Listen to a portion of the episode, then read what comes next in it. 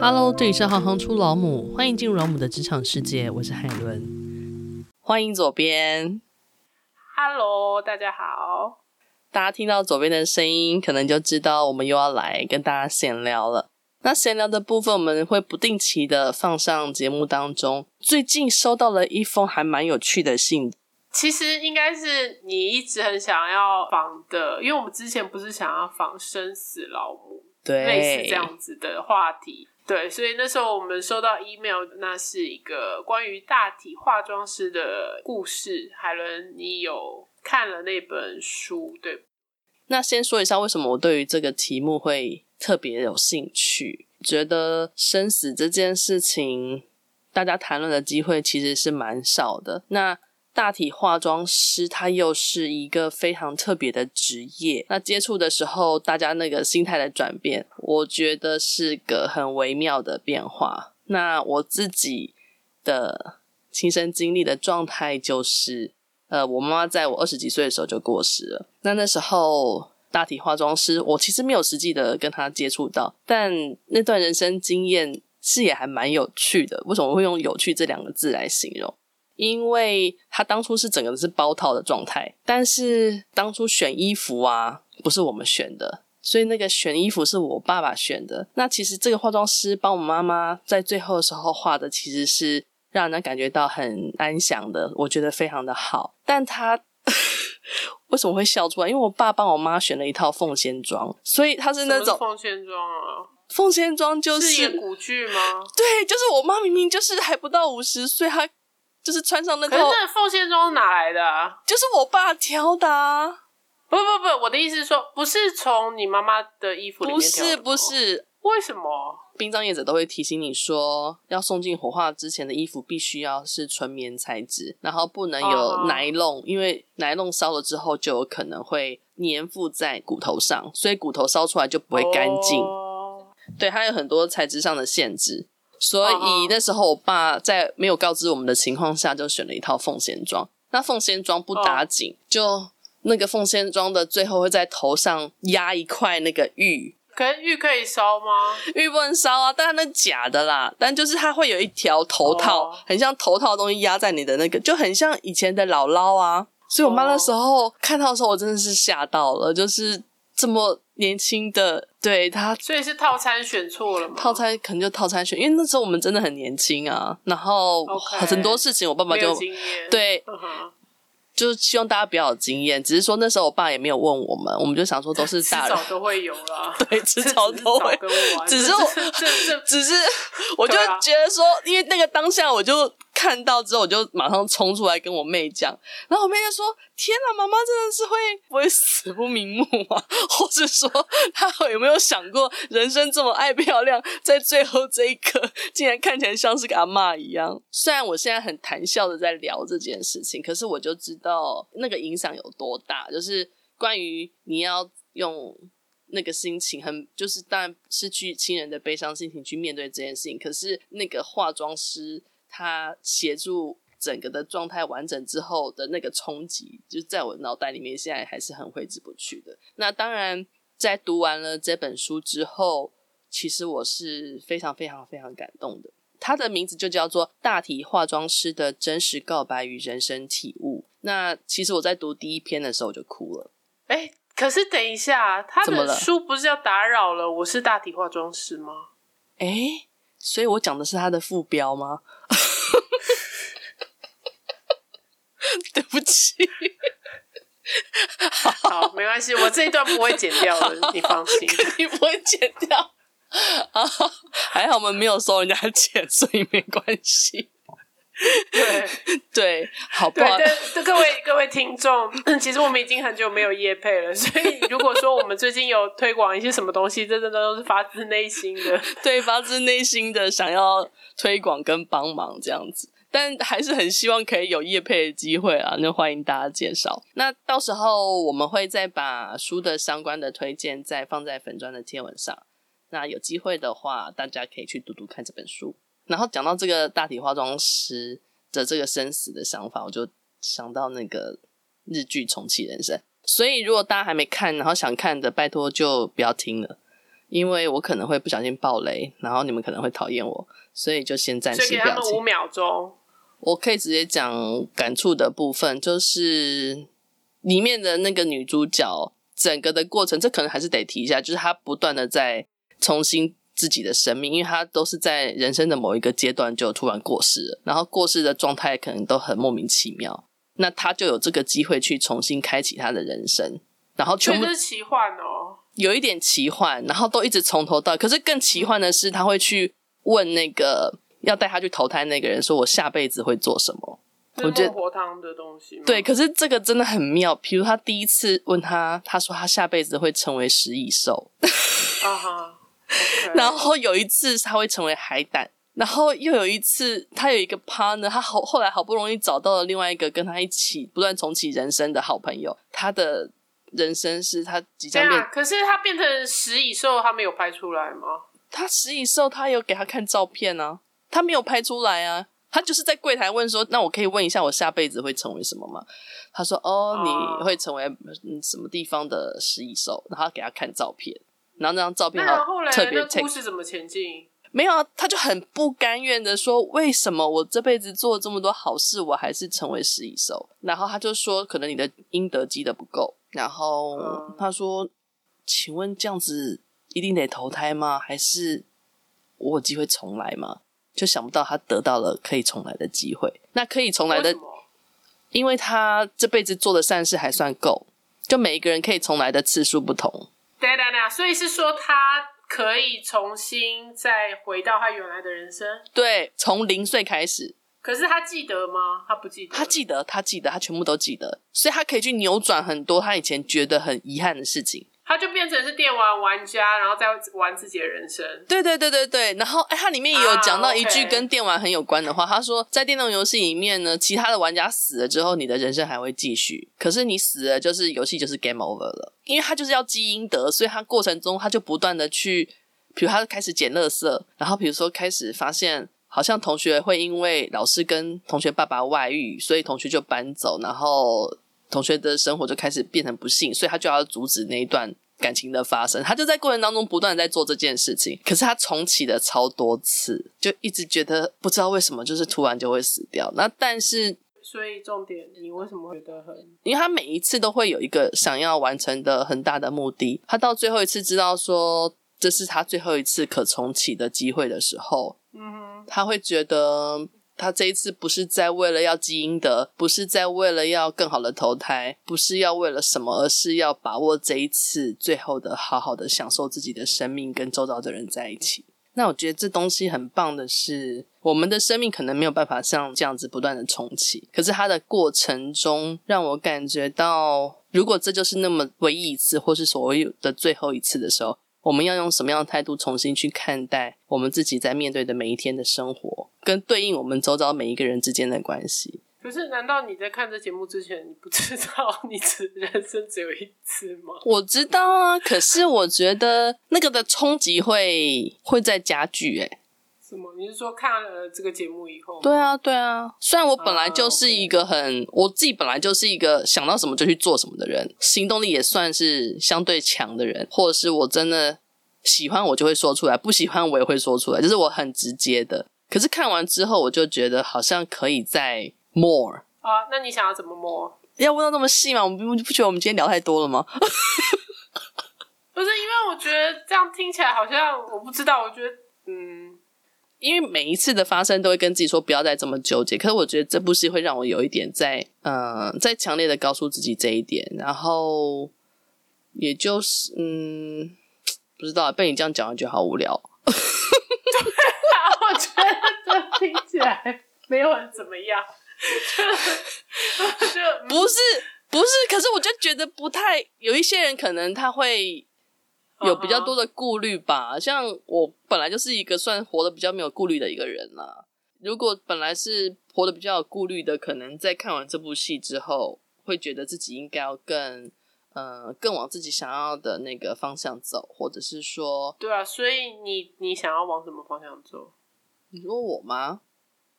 对啊，就是看完你这个重启人生以后，你的改变是什么？我觉得我要多积一点阴德。好烂哦！这什么东西、啊？哎、欸，才不会嘞！听听，我要先讲，我要先解释为什么。因为我觉得我们做行行出老母，应该也是算积了不少阴德吧。嗯，我不知道，我没有在想这种东西。哦，我自己的，你看吧，你看吧，我就是知道人生就是只有最后一次，所以我没有在想这个事情。我本来也知道啊，但我的意思是说。哎，对，不知道被你讲完，觉得别人很无聊。可是我，我就，你真的好烦哦，你啊！这几这几路串，好了好了，我知道我知道，怎么可以接下来你的那个重启人生？因为你最近不是要搬家了吗？看你刚刚那段到底要怎么剪啊？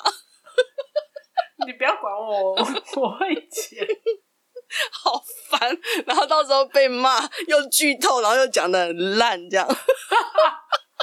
好啦，它真的很好看啊！不要因为我刚刚讲的很烂就不去看。好，对啊，我要去重启人生了，我要搬家。我先讲为什么要搬家。我结婚后就跟我公婆开始一起住，所以我其实跟公婆住了十五年。对，所以要搬家其实就是因为小朋友都长大了。他们都需要各自的空间，所以我们会搬到后面一条巷子去。其实我以前好像跟别人聊到说，哎，我跟公婆住，然后住了十几年，然后很多人都是啊，你很厉害这样。但其、嗯、但其实我觉得还好。你公婆比较厉害，对，公婆比较厉害。听完我刚刚重启人生那一段，说我很做自己以后。我觉得我婆婆应该有蛮开心的。对啊，小时候老娘终于可以不用再烦这件事情，老娘可以过重启人生的生活了。对，对彼此来说都重启。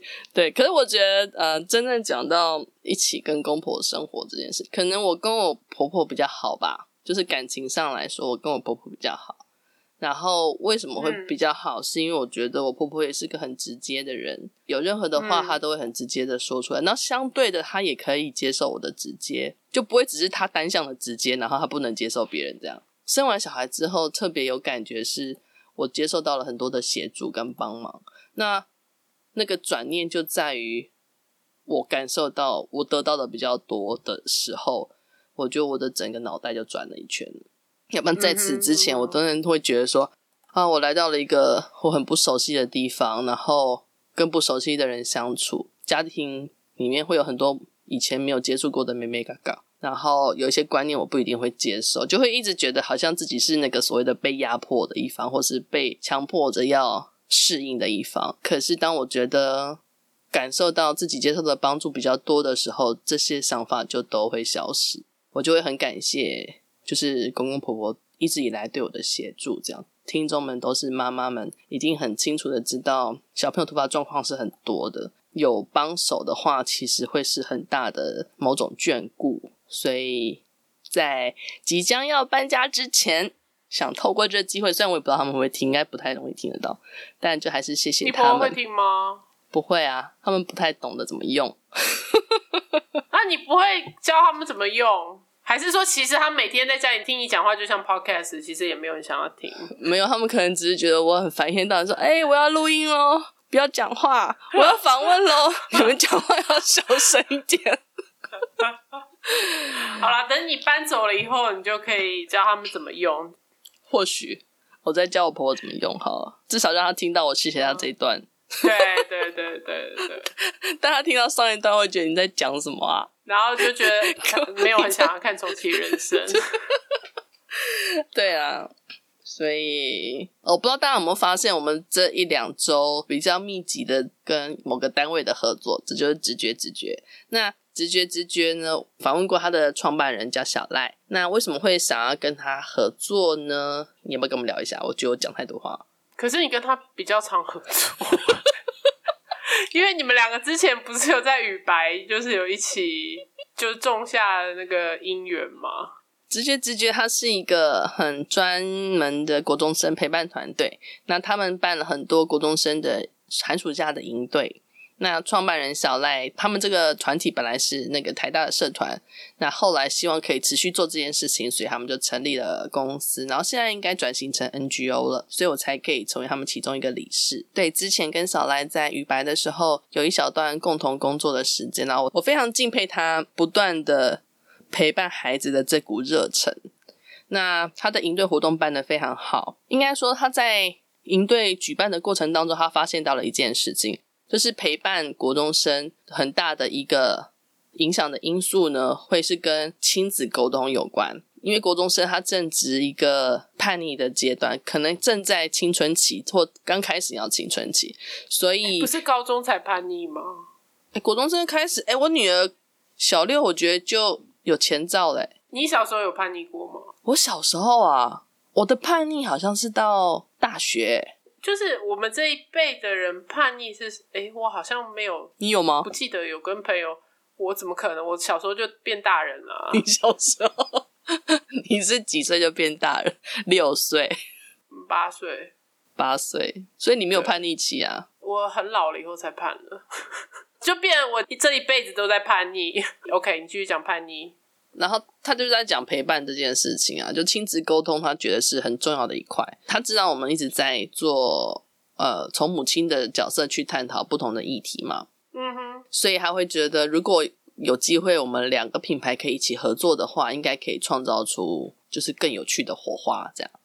那我们也是这样思考的，因为我们很擅长做内容，然后做节目，但线下的活动的部分，我们觉得他们的经验是非常值得我们参考的，所以我们也很期待，就是这样子的合作关系可以给彼此带来不同的养分。嗯，所以就是正在规划中，那之后如果有相关的活动的讯息的话，我们都会让大家知道的，希望大家可以期待喽。那你最近在干嘛？我不是跟我朋友弄了一个 NGO 吗？嗯，我不知道这是跟文化有关还是什么。应该是说，比如说像我跟你，因为我们认识很久嘛。你想想看，我们二零二零年做这个老母之前，我们就认识很久了。然后，而且你还刚好前一年来意大利。对啊，我们还有出去玩威尼斯。然后威尼斯还遇到大水，已经认识很久，然后要一起做事情，其实。就已经不容易，就光两个人要去磨合啊，然后你要就不是见面的这种合作，就需要调整。然后我们那个 NGO 就大家各自不同的国家文化背景要合作，其实就还蛮困难的。嗯，比如说像我跟另外一个俄罗斯女生，她是非常的积极的，就是跟节奏也跟我比较像。然后比如说，我们一开始用 NGO，她就要去跑所有的那个行政程序嘛，嗯、就是这个海伦你应该很清楚，因为你当初在台湾你有跑嘛，然后你就是要跑一些主管机关啊什么什么的，对，他就是很干练。然后比如说接下来好，我们就要用一些共用的呃软体去讨论事情啊，然后要呃比如做网站啊，做 logo 啊什么什么的，嗯。那其他人就是 我们用 WhatsApp 嘛，然后可能你写了一个什么，嗯、那天我们要约线上开会，然后就突然一个就说啊，抱歉，临时我的那个外甥什么生日，然后不能来，然后另外一个就说，哎、欸，下大雨，本来他们好像是要外面见面什么，一直流标吗？其实应该这样讲啊，就是可能要做一个什么样子的东西，不管是像我们这样做一个 podcast 啊，嗯、或者你可能要做一个什么东西，因为要跟别人合作什么的。嗯，我觉得其实两种模式都蛮难的，就是你要不然就自己做，嗯，要不然就是跟别人合作，嗯，每一次都真的好像要生一个小孩一样，真的很困难，要跟别人一起生，一起养这个小孩。然后那天听说，因为我我没有去现场的，因为我在家连线。然后我们有一个伊朗的那个女生朋友，她就是很关注受刑人的议题，因为我们这个 NGO 主要还是推广文化，然后各自的国家的一些 promote 嘛这些。然后她就很关心受刑人的东西，她就一直跟那个俄罗斯女生讲说：“可是我觉得哈，我们应该要卖那个就是监狱里面的受刑人他们做的包包什么的。”可是俄罗斯的女生就是还有另外的 partner 就跟他讲说，哎、欸，可是其实啊，你应该要先把他的故事就是先想好，嗯，而不是只是说 OK，这些包包是就是受刑人他们做的，嗯，然后呃，因为他们的小孩在外面等他，嗯，不是很 容易，就是要去从无到有组成一个 NGO，或者是不管是做任何的事情，我觉得反而是对于那个概念的彼此的认同度，哎。而且还有，比如说，我觉得人多就是真的还蛮困难的，尤其是今天你，嗯，应该这样讲好了，因为我一直工作都是在所谓的商业模式底下，不管是之前做什么工作，比如说文创或者什么的，嗯，所以那个很清楚，大家都知道说今天你有一个东西要产出嘛。然后我有发现，我不知道是意大利还是可能我不知道台湾，就我比较没有接触，然后就变成是说，大家在一个理想的时候，它就变得很没有效率。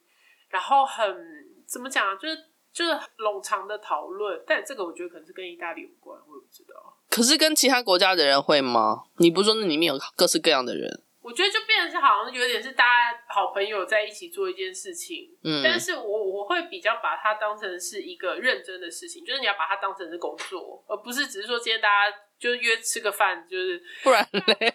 可能每个人的心态不太一样，就比如说你，嗯、可能对我来讲，我我希望它会变成是一个真正的事情，嗯、而不只是说我们三不五时就聚在一起。承诺不要太早给，没有想清楚。可是我觉得比较有趣的事情是，其实这个跟人的个性可能也很有关系，因为本来。就是你可能就知道这个人的个性大概是这个样子，嗯，然后比如说像另外一个古巴的，他就会从我们认识到现在，他每次见面的时候，因为我不是在学那个艺术治疗嘛，对，然后他就是对艺术治疗很有兴趣，尤其是跳舞的，因为他本身是跳舞，在古巴人嘛，你想知道，就每次出去玩就是一直要拉着我去跳舞，然后我就死都不想去跳舞那种。然后呢，他就每次跟我讲说，呃，就是自从我们认识以后，我介绍他去参加我们呃舞蹈治疗的老师，对，他有自己单独开课，他去报名。嗯。然后最后一堂课他没去上，然后他大概跟我讲，就是之后见面了十几次吧，他每一次一定都会跟我讲同一句话，就是说啊，还没写信给那个教授，我要补最后一堂课。所以你就是可以想象十几次了，就我每见面一次，他就跟我讲一次一样话，然后我就第三次的时候，我已经跟他讲说，那个你就去做就好，你不用跟我讲。对啊，就知道他他在做这个 NGO 的时候，也是差不多这个意思，就是他一件事情也会讲讲讲讲，然后也就没有做。然后厄瓜多的那个，然后他只有、嗯、就是你写到食物的时候，他才会冒出来。所以基本上我们 NGO 在讨论的时候呢，他 只有看到要去吃东西的时候，他才会回话。然后最后一个德国那个，因为他是在梵蒂冈工作，然后他是负责那个 radio，就是德语的新闻的部分。嗯，然后所以他的出现都会跟着教皇的那个行踪，然后会改变。就比如说教皇最近可能，哎，他前一阵子身体不好。他人就消失，德国人嘛，你也知道，就是很那个，因为主事者还是俄罗斯人。然后当俄罗斯人，我说好，大家我们要什么什么可以见面，大家请那个投票一下选，因为 WhatsApp 有投票的功能。对。然后就请选一下你可以参加的时间。然后德国人一定会很精准，就说我几号到几号，因为什么什么，然后我会在什么什么什么，然后所以什么什么什么什么什么，很有趣啊。对，然后我就想说，嗯，对，好了，其实你只要说我不行 就好了。嗯，哎、欸，那你们这个有 schedule 吗？我拉了啊，就是因为这个主要，你知道，我就台湾人嘛，台湾人就是最效率最好的嘛。我必须得讲，身为一个台湾人，就在这边常会被谴责，就是给他们太多的压力。哎、欸，当初是大家说要做的，不是吗？不是说他们，oh. 我是说 in general，、oh. 就是整体来讲，就是对于意大利人来讲，oh. 他们会觉得台湾人很 push。真的吗？然后他们就觉得说会啊，然后连我男人他都会说哦，你不要就是不要那么台湾人好吗？就是他常会跟我讲这件事情，就是比如说他吃一口什么东西，我马上就问他说好不好吃？好吃 他就说对，他说我还没有咬啦。然后说你可以不要这么台湾人吗？我想说这跟台湾人也没有关系吧。而且你不是一般的台湾人啊！但我觉得基本上来讲，就是台湾人都是就是效率比较好，但是相对可能对意大利人来讲，嗯、他们就是很 relax 的，他们就是那个，嗯、他们有一个叫什么 dolce far niente，就是说我们很甜蜜的不做任何事情，大概直翻是这样子。哦，好浪漫的感觉哦。像对，好，最后讲一个结尾，就是比如说像，因为罗马其实很大。呃，你不管去从哪里移动，其实就真的很远，不像台北。然后，可是我还是就会，比如说我一次要办什么事情，我就会要很精准，就是把所有时间都全部瞧好。然后最好出去一次，我就不要分很多次。可是呢，我比如说我跟我同事或者跟我，我男人讲什么，他们就觉得说一次只能出去做一件事情，要不然会压力太大。事情没做完，压力才大吧？我其实我也不是很懂，所以他们就会很慢啊。就是你一件事情，你就会看不到一个尽头，你就会觉得说，哎、欸，那件事情怎么就是已经这么久了，怎么还还在那里？不会一直不舒坦吗？就是东西没有被彻底的解决完。他们很很舒坦，他们很舒坦，对对，我觉得这个是我们的差别。他们还是其实还是其实我们要学习吗？我不知道，我也不知，我不知道，反正 就是我没有办法，就是 我们会很期待。你们的 NGO 整个都组织完成，不知道会是在前聊第几次的时候，第十次吗？啊，我不知道哎，好好难哦。我其实人格分裂还蛮严重，就比如说，又老母这边，然后这边的节奏是这样，嗯、然后可能比如说跟我就是来自世界各地的朋友们，他们的节奏的节奏是那样，然后又是对，然后又是跟单纯意大利学校就是。对，就是非非常的分裂。不好意思，那我们这边是太快，对不对？没有，我那是我正常的速度。哦，好吧，你这样会让我很期待下次跟你聊天。我们今天这集笑得太乱七八糟，就欢迎大家，如果有什么想要跟我们一起聊的话，也可以语音留言给我们，私讯留言。